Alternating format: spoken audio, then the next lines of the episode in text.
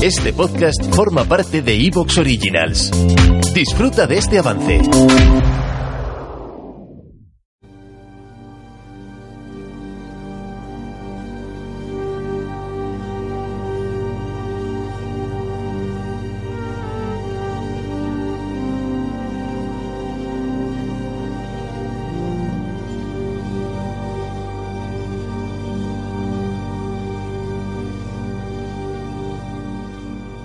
Hace algún tiempo, queridos amigos, me preguntaban, no sé dónde, si en una entrevista, por las redes o alguien, un amable internauta, me imagino, no sé, ¿qué opinas de la Agenda 2030 y demás?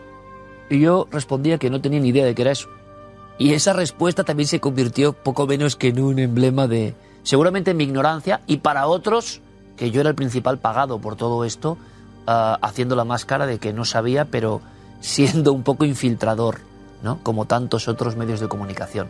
Decían, me asombra y me maravilla.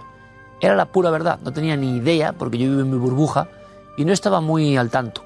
Ahora tampoco lo estoy mucho y lo poco que he sabido de la Agenda 2030, pues en fin, hay cosas que, que son para, ¿eh? para echarse, no sé, una carcajada con algunas cosas.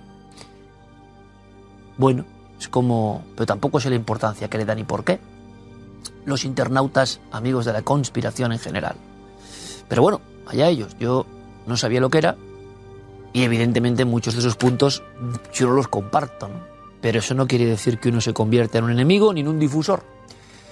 Y todo esto viene de lejos. Para el conspiranoico de hoy, que ojo, muchas veces tienen razón en muchas cosas, ¿eh? Hablar de conspiranoico era como aquella película famosa hace unos 30 años, ¿no? De. ¿Quién era? Um, Mel Gibson. Que era un taxista y que al final tenía razón.